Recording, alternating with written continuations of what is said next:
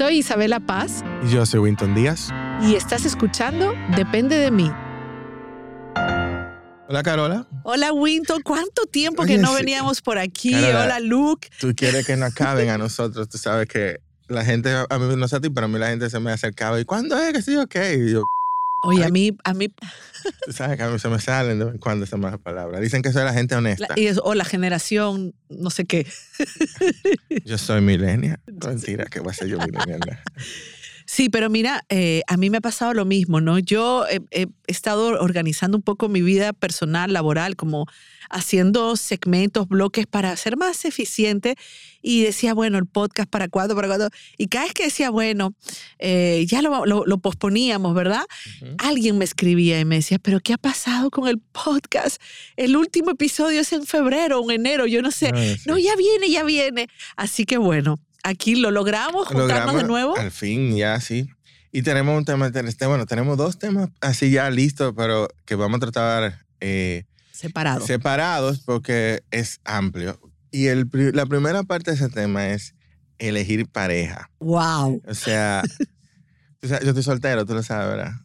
Yo, ah. terminé mi relación el año pasado y estoy, o sea, he bebido ese tipo de cosas y tengo, o sea, varias amistades solteras y siempre nos ponemos a hablar de con quién, o sea, de si uno coge y toma, qué, o sea, hasta qué punto uno toma, como vamos a tomar riesgo, vamos a ver qué tal salen las cosas con esta persona, ¿no? Porque como nadie es perfecto, yo no lo soy, ni, nadie lo es, eh, es, como que siempre hay cosas a favor y en contra. Este listado de pro y contra de, bueno, me, me tiro El típico listado. Ay, sí, yo, tú sabes que yo lo hacía hasta con porcentaje y vaina, o sea, una vaina... ¿Ya te curaste de eso?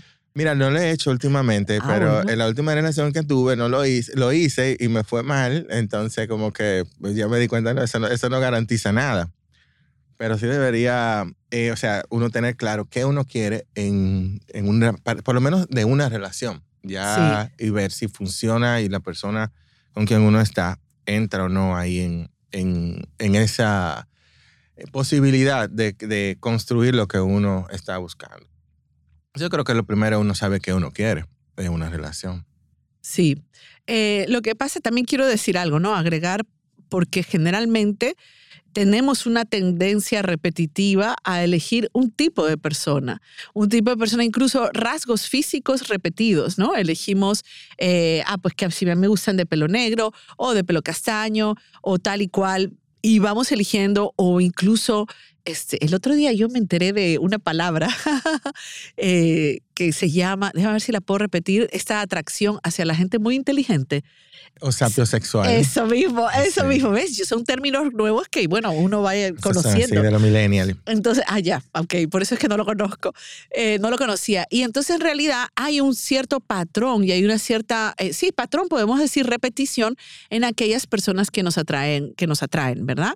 Entonces, elegir pareja no es fácil porque eh, cuando no estamos todavía despiertos, cuando no estamos conectados con nosotras mismas o nosotros mismos emocionalmente, cuando no sabemos quiénes somos en realidad, eh, imagínate qué es lo que vamos a conocer, qué es lo que vamos a elegir. Ay, pero eh, cuando, bueno, yo me considero como que ya con todo el trabajo que me voy haciendo, como que yo soy más o menos un poquito más, más consciente de mí. Y yo te voy a ser sincero, elegir pareja ahora, uno consciente, consciente, es más difícil que uno elegirla.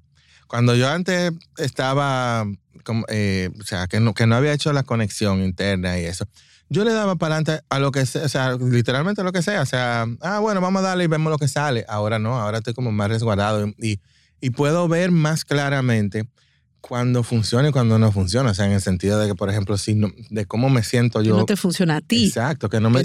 Que no significa que la otra persona no tenga buenas características o que no sea una persona valiosa. Simplemente la dinámica que se da entre nosotros dos no me funciona. Claro, y aquí sí hay que tener mucho cuidado en varias cosas, ¿no? Lo primero, y, me encanta que lo traigas a, al tema, porque muchas veces, ok, ya yo estoy despierto, ya yo me sané, ya yo, porque vale, vale la pena decir algo en este momento, ¿no? Estamos claros que quien elige es esta parte emocional. O sea, a mí me acuerdo una profesora de yoga que quiero mucho, que ella me decía, ella nos decía hace muchos años que en el plano físico los polos opuestos se atraen. Es decir, mira cómo las pilas, ¿no? En la electricidad, el negativo atrae positivo. Pero en el plano espiritual y en el plano emocional, los polos iguales se atraen. ¿Qué quiere decir esto? Que la elección del otro refleja un ángulo tuyo, un aspecto de ti, eh, que tú tal vez todavía necesitas trabajar, que todavía no has llegado a la conciencia. Pero escuchándote, ¿no? Yo pienso, ok, ya nos hemos trabajado, primero, nunca terminamos de trabajarnos, eso es clarísimo, yo sé que todos estamos claros de eso, ¿verdad? Que eso es hasta la tumba. Pero también no confundamos, porque también pasa que yo estoy sano, yo digo, ok, ya yo no elijo tal tipo de parejas. Eh, o tales situaciones. o, tales situaciones, pero entonces ahora me voy al otro extremo. Entonces ya no me relaciono para nada. Entonces veo cierta virtud en esa no me relaciono para nada y pienso que eso está ligado a mi recuperación y a mi sanación, cuando al final estoy haciendo un poco lo mismo que es evadir la intimidad o la cercanía o el bregar, porque a veces también nos da pereza. Ay, y quiero agregar algo. ahí que yo estoy ahora. Yo quiero agregar algo, Winton, que en estos días salió en el país y lo estábamos hablando eh, justo con, con, todos mis hijos eh, en el fin de semana, que, que la gente ahora mismo se está relacionando menos. ¿Y tú sabes por qué? Oye, hasta por pereza. Eh, por el Tinder, o sea, relacionando, vamos a ver, relacionándose menos en una relación a largo plazo, con intimidad, porque al final vamos a entender algo. ¿Para qué queremos relacionarnos? Y es para crecer. Yo no crezco solo en la soledad. O sea, siempre lo digo a, las personas que acompaño. La mente que te enferma no puede ser la mente que te cura. ¿Entiendes? Entonces, el otro siempre es un espejo de las dificultades que yo tengo. Si tengo la mente abierta para yo recibirlo. Entonces, en soledad yo no voy a crecer. Y que, que en, cuando uno tiene una relación que se dan las situaciones para uno poder eh, tener la oportunidad de o accionar igual que como uno ha accionado antes o accionar de una forma diferente. O sea, esa es la mecánica literal, la logística de, de cómo uno crece y cómo uno sana. A medida que se van limando esas asperezas entre la otra persona y yo, es que se va dando esa, ese progreso y esa, ese crecimiento, ese cambio. Entonces, para unir, exacto, para unir, para terminar y concluir lo que quería decir, que es preocupante, y también hay una charla de Esther Perel que no la he terminado de ver, pero la empecé, la, la, llevo por la mitad, que es muy buena sobre, ella hablaba de que un paciente, la vamos a compartir, no se preocupen, en nuestras redes. Un paciente, ella, había un chico que terminó su relación y pues como él, oía todos los podcasts de Esther Perel, todos los episodios, él se creó su Esther Perel con inteligencia artificial. Con la misma voz y tal. Entonces es súper interesante, ella decía, aparte de todo lo ético y todo lo que es relevante, cómo esta persona se acomoda a sentir que tiene una terapeuta con inteligencia artificial y entonces ella llama la atención a las relaciones superficiales. Pero ¿por qué yo traigo esto a colación? ¿Verdad? Diríamos que tiene que ver con elegir pareja. Porque tenemos que ver qué hay detrás también de todo esto eh, que nos lleva a hacer menos esfuerzo a la hora de sostener la relación o a la hora de salir a exponernos, a, conocer gente sin rápidamente montarnos una película. Es decir, hay todo un, um, digamos que hay un trasfondo de todo esto que es diferente al que yo viví cuando yo era soltera. ¿Entiendes? Ahora tenemos esa inteligencia artificial. Y en tu, en tu, época no había internet siquiera. No, es verdad, ya. Ok, pero espérate, para cerrar, para cerrar y ya te dejo la palabra. no le gustó. No, no, no, ah. es verdad. Pero sabes que eh, había, habían cartas. Tú sabes lo que es maravilloso escribir, escribir a mano las cartas que hoy los terapeutas, los psiquiatras recomiendan volver a la escritura, incluso la lectura en papel. Pero lo que quería cerrar es el artículo del país que decía que la gente se está relacionando menos. ¿Por qué? Pues porque estás todo el día ocupado buscando qué, qué, hacer. Tienes también la pornografía, tienes las aplicaciones rápidas como Tinder que vas y pa, y ya resolví. Y en realidad, lo último que decía es que me da pereza. Bueno. Pero eso quizás no es el aspecto que tú querías tocar, pero, lo te, quiero pero, pero, te digo la verdad, me, me toca mucho y me, me, toca de cerca. Porque, por ejemplo, ahora mismo yo estoy en una posición, yo no quiero bregar. Tú dijiste literalmente, yo no quiero bregar. O sea, no quiero bregar. Y en mi caso, yo tengo un historial de relaciones que es como, que difícil. O sea, tú, sea mi, mis relaciones han sido difíciles. La última, que fue como que la que ya iba, era la primera relación que yo entraba después de entrar en este proceso de autoconocimiento, de sanación, de recuperación. Eh, fue una relación que fue difícil también. Y yo estoy asociando ahora relacionarme con bregar. Y, y, honestamente, no estoy como que dispuesto. Me acuerdo que estaba eh, conociendo una persona hace unos meses y yo, o sea, se lo dije a la franca, o sea, que yo no estoy, yo estoy disponible emocionalmente, ya yo estoy, o sea, conectado conmigo mismo, yo tengo todas las cosas que digamos que necesito para tener eh, una relación, una herramienta, pero no tengo ganas de, de bregar. Para mí como que ponerme a mal pasar con una persona, eh, eh, de las cosas así, o sea, yo estoy súper súper bien en mi casa, tranquilo, yo llego a mi casa, juego con mi perra, veo televisión, vivo mi vida, si quiero salir a hacer algo, pues salgo y lo hago, o sea, independientemente estoy mucho mejor que cuando me meto con una persona. Entonces estoy teniendo ese, ese ruido. Y lo traigo como a colación porque, ¿qué pasa? Cuando uno, em, uno, yo por ejemplo, aún así, tengo que decir que yo tengo una, yo tengo una vida buenísima, o sea, un buen trabajo, una, una familia eh, bastante interesante que nunca es aburrida. Eh, tengo muchas cosas, o sea, estabilidad económica, social, cultural, todo lo que tú quieras. Sin embargo, como estoy soltero desde hace mucho, no tengo una vida plena. Así que se siente. No sé si... Así lo sientes tú. Sí, completamente. O sea, te digo, sumamente agradecido de, de todas las cosas que tengo. Sin embargo, no es una vida completamente plena. Y, y, me conecto un poquito con lo que tú estabas diciendo hace un momentico, de que esos son los espacios de crecimiento. Entonces, hay espacios de crecimiento donde yo no lo tengo. O sea, ahora mismo no tengo eso en mi vida.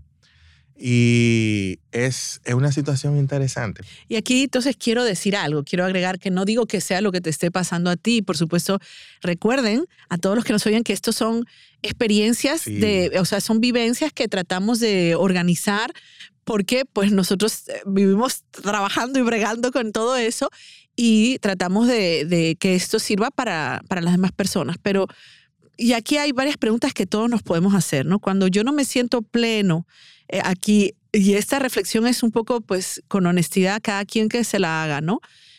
Esto, esto de que yo no soy pleno porque no tengo una relación de pareja, eh, y hay otra cosa que dijiste que también quiero como detallar, que es eh, la relación de pareja es un espacio de crecimiento. No olvidemos que cualquier relación es un espacio de crecimiento. Ahora, una relación de pareja, pues es alguien con quien normalmente tú convives 24/7, entonces es más retadora. Y tiene ciertas cosas específicas que no la tiene otra, otra relación. exactamente. Pero ah, también quiero decir algo, ¿no? Las relaciones, o sea, el sentirse de alguna manera no estar completo o no vivir plenitud porque no tengo otro, esto es una necesidad real. No digo que sea la de Winton, por supuesto, o esto es algo que también nos vende las creencias, los programas emocionales que tenemos, ¿no? Eso también. Ah, culturalmente, tú sabes culturalmente, que eso, la presión. eso debe ser un tema que nosotros que hemos dicho que vamos a, a tratar. ¿Ah, sí? Sí, es un tema bueno. Pero te digo, es que en realidad, o sea, yo lo veo, eh, porque te digo algo. Y eso, yo sé que, y vamos a entrar al próximo, la próxima parte de controversia, pero voy a tirar una controversia ahora. Siempre toda la gente que están en relaciones y cosas dicen, ay, que no, uno no debe de, uno nada más se, siente, uno no tiene que tener otra persona para uno sentirse pleno y completo.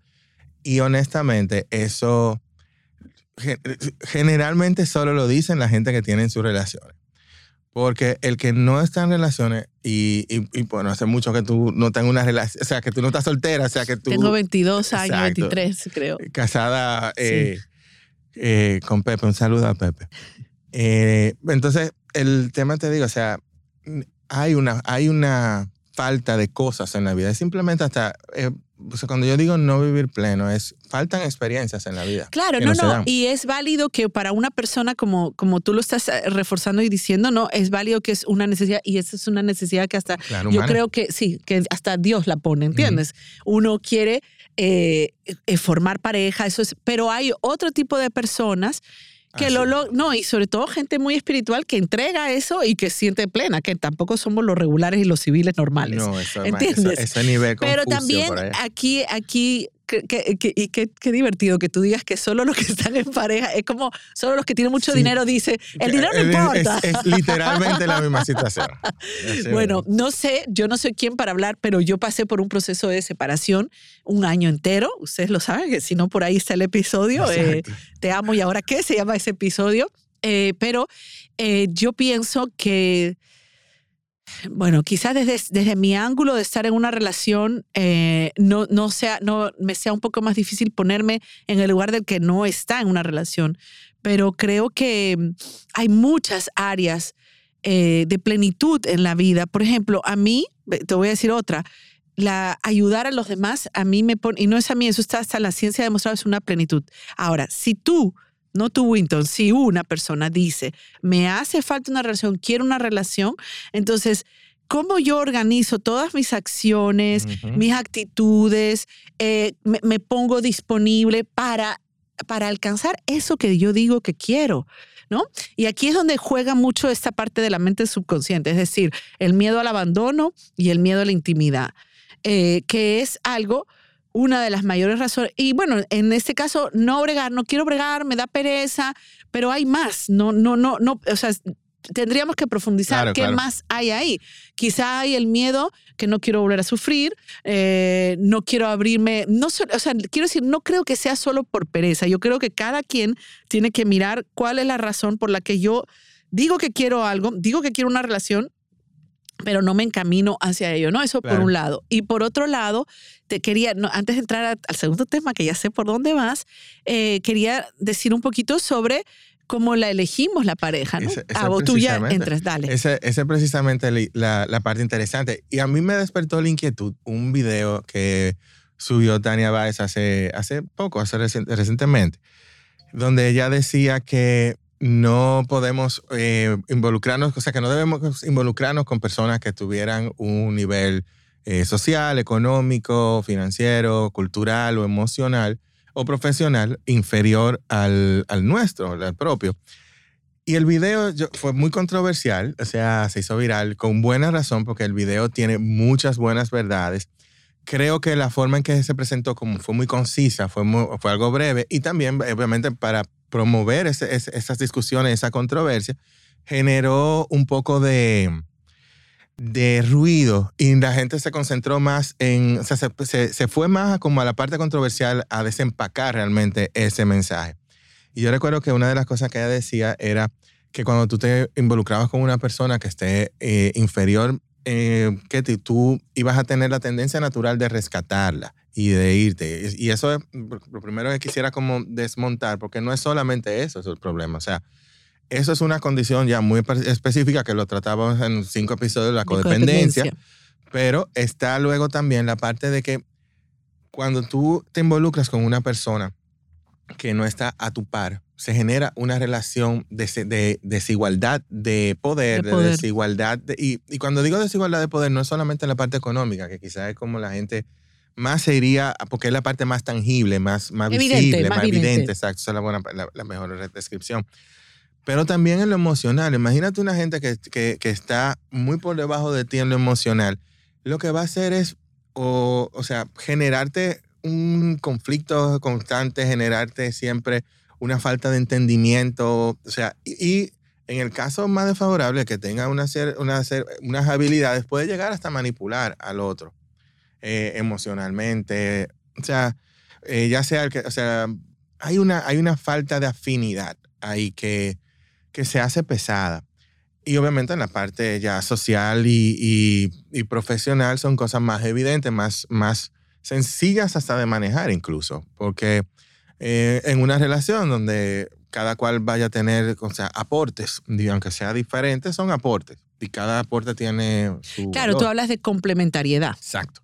Y el, tema de las relaciones desiguales, o sea, porque una relación desigual, yo la he vivido, es una relación que no es justa para ninguna de las dos partes.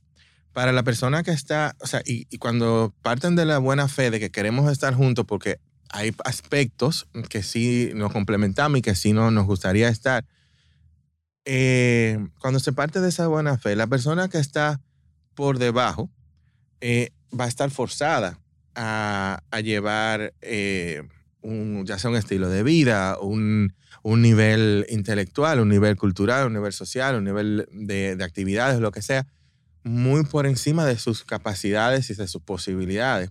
Y la otra persona que está eh, por encima va a tener que, que, sacrificar muchas cosas y soltar muchas cosas y eh, dejar de hacer muchas cosas que quizás con una persona que estuviera más a la par pudiera eh, disfrutar y pudiera compartir.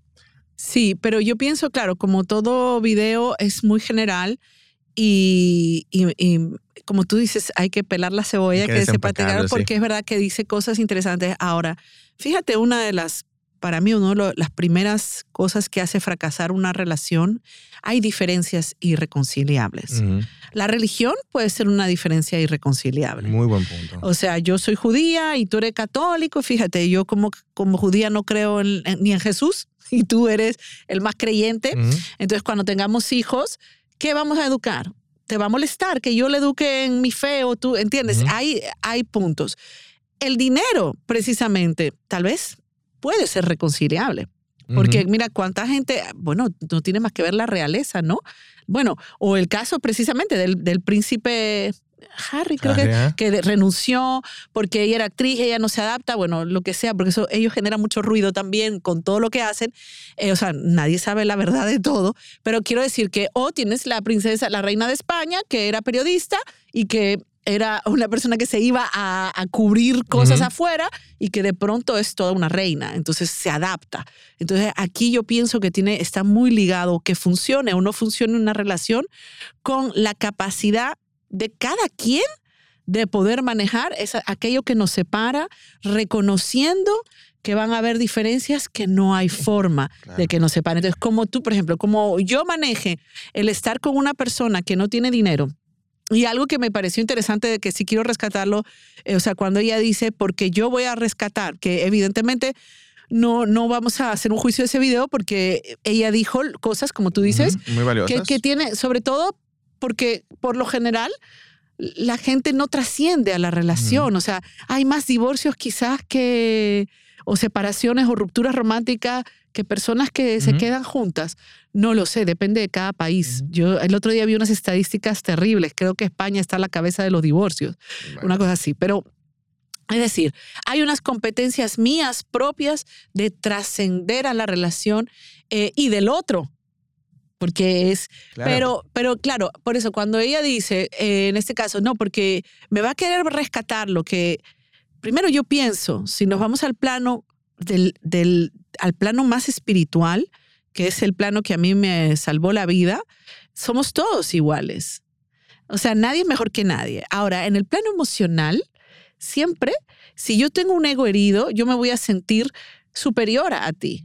Y tal vez yo necesito escoger esa pareja superior, ¿verdad? O sea, perdón, inferior, para yo sentirme superior. Uh -huh. Entonces, más que enfocar el tema hacia el otro, es enfocar a mí, que es lo que ella hace, o sea, porque ella lo que claro. pienso que quería hacer era como evitar que, la, que, que tal o cual persona pues eh, saque ese lado suyo herido que la hace rescatar al otro, porque si yo rescato, si yo te rescato a ti, Winton, de alguna manera de, yo soy, de poder. no solo eso, yo soy superior a ti, uh -huh. yo soy la que tiene la verdad, yo soy claro. la que te va a guiar y iluminar, y yo necesito que tú me necesites. Claro. Entonces, eso no son relaciones iguales. Cuando tenemos el ego herido, el, o el niño interior herido, que será nuestro próximo tema, uh -huh generalmente vamos a funcionar con estos aspectos egocéntricos.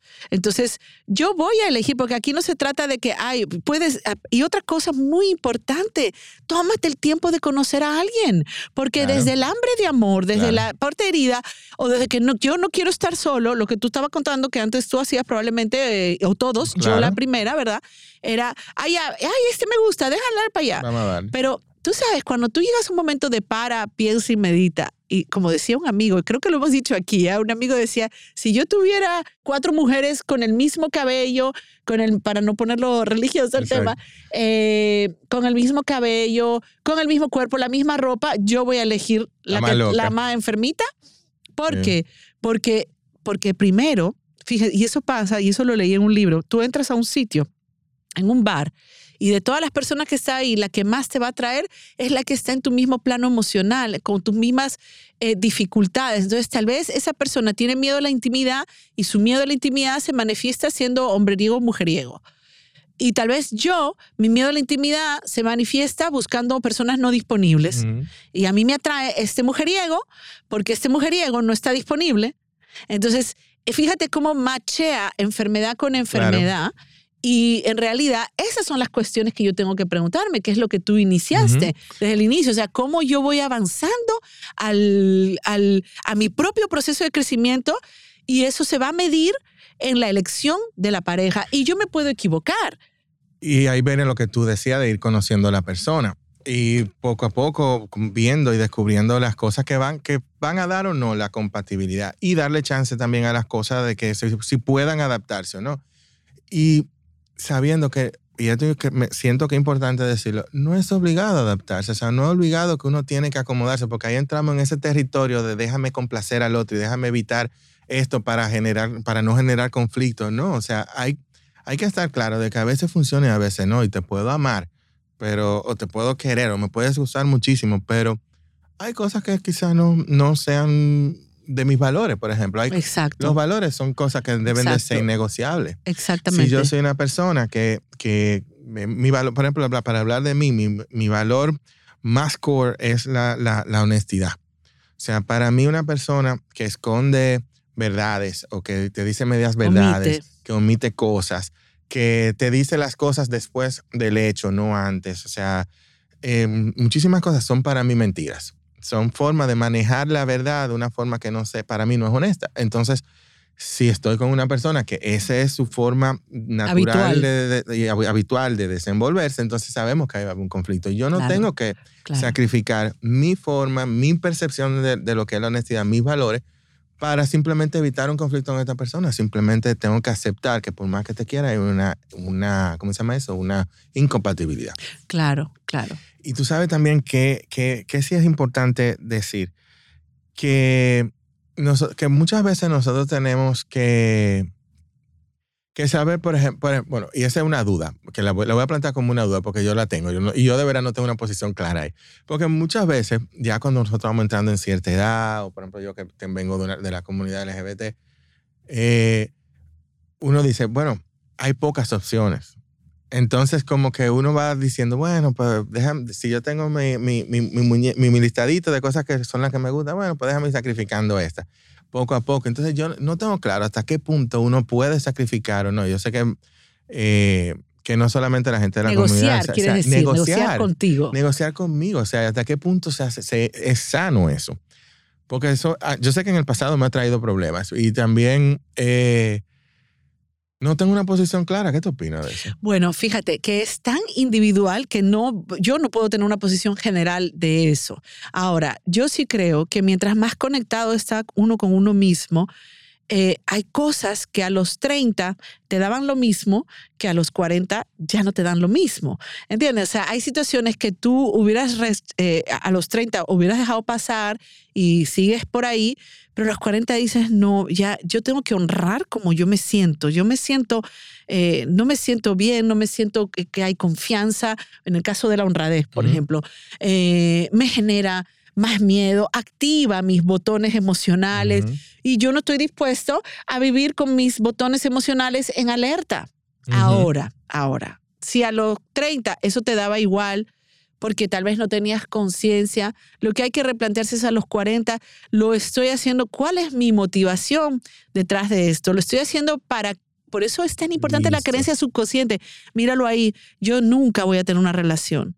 Míralo ahí, o sea, y aquí no lo quiero minimizar porque la mente y las creencias, que aunque a los 40 todavía no estamos, esto es un caminar, esto es una travesía, ¿no? O sea, lo que yo pensaba a los 40 no, los, no lo pienso a los 50.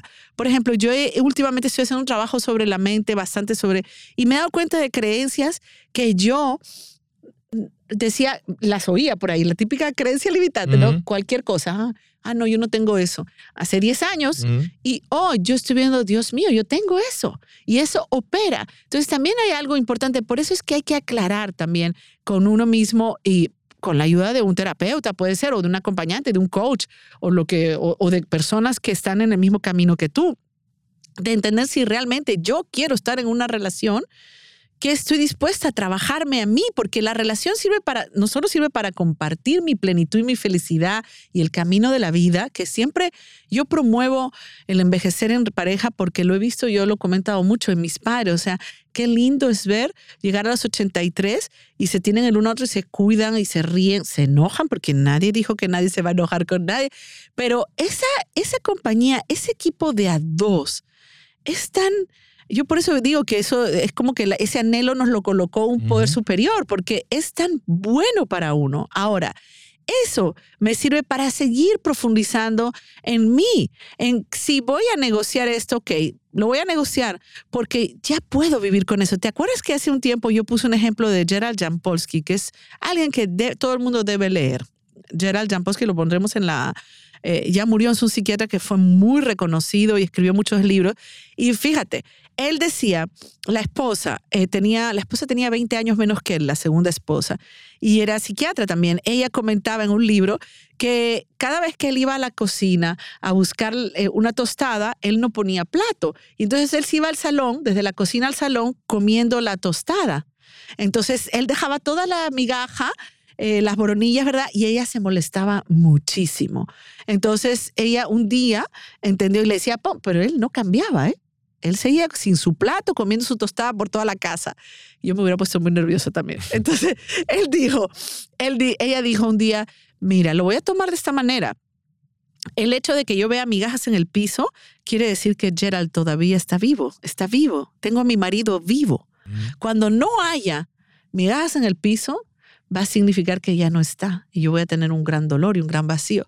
O sea, es un cambio de mirada. Ahora, o sea, ahí te digo, por eso es tan, esa, esa duda que te queda, no, habría que mirarla en una contextualización, cada, cada quien con su parte, porque evidentemente hay no todo es una tostada y unas migajas de pan, pero hay gente que se deja por, y rompe por tostadas y migajas de pan. ¿Por quién lava los platos? Así mismo. Es así. Entonces, aquí, claro, yo digo, vuelvo a la, a la fe, a la religión, vuelvo a la honestidad. A mí me parece también un gran valor para todo, no solo para la pareja, para un empleado, para un jefe, para todo. para todo. Entonces, tal vez eso, si se repite, si es una vez, si la persona la estás conociendo y quieres darle una oportunidad, y si se repite mucho, mucho, mucho, quizás no sea el lugar para ti.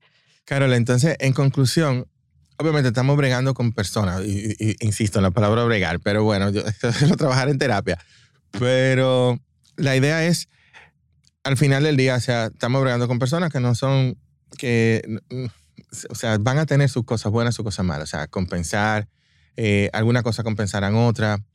Eh, entonces, eh, hay, siempre van a haber cosas a las que hay que renunciar y ceder en una relación. Sí, fíjate que eso se nos pasó como al principio, porque en verdad, como decíamos, este tema quizá merece otro tema, más temas, porque tiene muchas puntas de donde, o sea, es muy amplio, ¿verdad? Pero definitivamente para lograr la vida en pareja, para poder estar en una relación de pareja, también hay que renunciar a algunas cosas y renunciar, porque yo pienso que cuando uno está en pareja, uno deja de ser menos egoísta. El egoísmo es parte de por qué las relaciones fracasan. Y el egoísmo todo para mí, claro, siempre y cuando no me haga daño. Ese es nuestro límite. Es decir, si yo siempre voy de tu lado, de tu lado, de tu lado, y no hay una reciprocidad mínima, pues entonces eh, eh, sigue siendo una relación desigual, porque quizá eh, yo cedo para ir a una visita de tal cosa y después tú me complaces. O sea, tiene que ser un baile. Un equilibrio dinámico. Un equilibrio, un equilibrio. Entonces sí hay que reanunciar. Eh, hay que, a veces hay compromisos que hay que hacer. Hay gente, por ejemplo, mi esposo si fallece alguien, la mamá de alguien, de un amigo que yo nunca he visto, tal vez como esposa, por apoyar a mi esposo, me toca ir con él a un servicio que tal vez no me apetece ir. Yo ni conozco a la persona, pero me ha tocado hacer. Entonces, a ese tipo de renuncias es que yo hablo. ¿Por qué? Porque yo dimensiono, el otro me necesita, el otro necesita que yo esté ahí en este momento, ¿no? Eh, eso es muy importante. La paciencia es otra cosa importante, ¿verdad? O sea, yo tolerar, y ahí volvemos a lo que Winton siempre siempre pregunta, ¿hasta dónde yo tolero? Exacto. Bueno, hasta donde yo no me haga daño, hasta yo no sienta que realmente no está en mi sistema de valores, no está en mi sistema, eh, o sea, me, me, me, lastima, me hace sentir de tal y tal forma. Y, ahí... y, y voy a aclarar algo ahí porque me ha costado mucho aprenderlo. Incomod estar incómodo, o sea, incomodidad, atravesar un poco de incomodidad, no es hacerme daño. Porque también mucha gente dice, ay, no, desde que Ah, ya sí, yo estoy. Gracias por eso. eh, tú sabes, desde que estoy un poquito incómodo, un Soy poquito ñoño, molesto. como decíamos. Exacto. eh, ya eso significa, no, yo no voy a, a- a entrar en eso. O sea, ahí hay que saber y saber. O sea, hay que usar sentido común. Y, obviamente es válido lo que para ti ya... Y tenemos diferentes niveles de tolerancia. Hay gente que tolera más que otros, o sea, que tienen una resistencia mayor, mayor una capacidad de resistencia mayor. Pero es importante saber que atravesar un momento de incomodidad por el bienestar de, de mi pareja o de mi amigo o de mi familia, etcétera, etcétera, un momento sea es válido. Lo que no puede hacer es que ese sea el hábito. Claro que se. Y volvemos a, la- a las relaciones de, de desigualdad, que no solo se dan en la relación de pareja, se dan en todas las relaciones de amistad, eh, que están muy ligadas, son relaciones desde el ego. Y cuando yo me estoy relacionando desde el ego, sintiéndome superior porque yo tengo más dinero que tú o porque yo tengo más academismo que tú, que yo soy más intelectual, evidentemente yo me creo superior. El otro no tiene un problema, el problema lo tengo yo por sentirme superior. Entonces, aquí lo que nos ayuda mucho, una, un llamado a, cable a tierra del ego, es poner en una balanza, ¿no? ¿Qué tanto? Tal vez esta persona, quizás yo aporto más económicamente o yo aporto más intelectualmente, eh, pero como dice mi esposo siempre, con lo intelectual no se come, no vas al súper, ojo. O sea, que todo está, como yo percibo las cosas, cómo yo cambio la mirada y poner en una balanza, porque al final, yo lo dije una vez en un video en diciembre que fue un éxito. Yo a veces me enojo con mi esposo, no me, eso no me hace. Ahora, yo pongo en una balanza qué me aporta esta relación, qué me aporta esta persona y qué no. Y al final, si lo que me aporta lo valoro más, lo admiro más. Por ejemplo, en el caso de la inteligencia, hay todo tipo de inteligencia, eh, no necesariamente académica para aquellos que se sienten atraídos a lo intelectual. O sea, a veces los más intelectuales son los más arrogantes. ¿Entiendes? Ujú. Y el más humilde, la persona que tiene menos tablas en, la, en las carreras que hay que perseguir, que nos dice la vida, son las personas más sabias. Ujú. Eso lo hemos visto. Sí, sí, mucho. Eh, mucho, mucho. mucho, mucho. Cómo la gente tiene mucho que aportar mientras menos conflictos se hace por su intelectualidad. Entonces, al final es poner en una balanza eh, y, sobre todo, como el tema es elegir pareja y no lograr la vida en pareja, que podríamos hacer otro, otro episodio de la vida en pareja, que sigue siendo un reto, sino elegir, vamos a darnos el tiempo de elegir.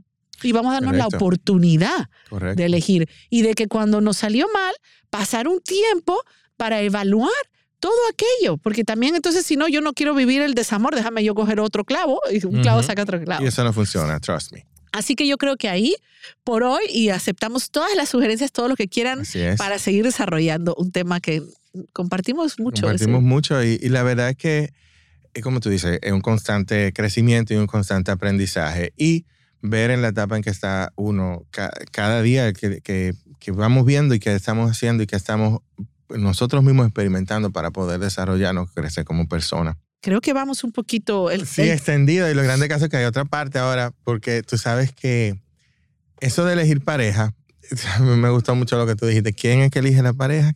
Sí, porque es que oí un podcast que también lo podemos compartir, me, me lo mandaron sobre sanar el niño interior, me parece.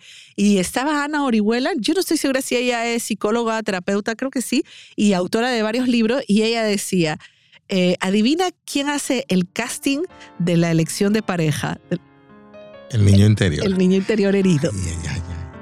Así que nos vamos con ese tema para el próxima. próximo episodio. Va, listo. Un abrazo a todos.